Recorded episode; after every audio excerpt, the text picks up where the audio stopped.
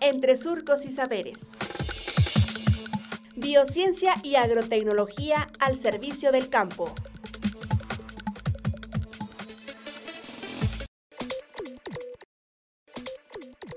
Investigación sobre virus en las plantas, parte 3. Doctora Ana Margarita Rodríguez Hernández, Departamento de Biociencias y Agrotecnología del SICA.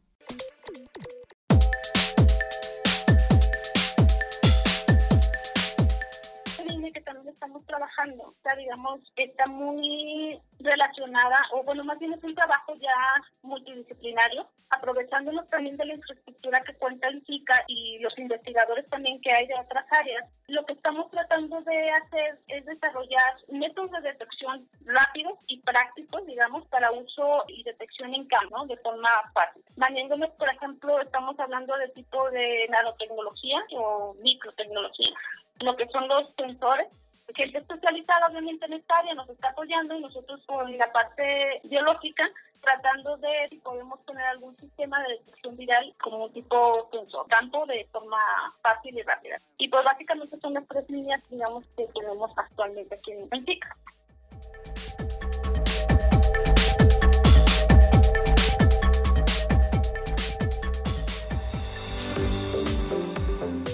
Radio Universidad Agraria y el SICA presentaron Entre Surcos y Saberes. Hasta pronto.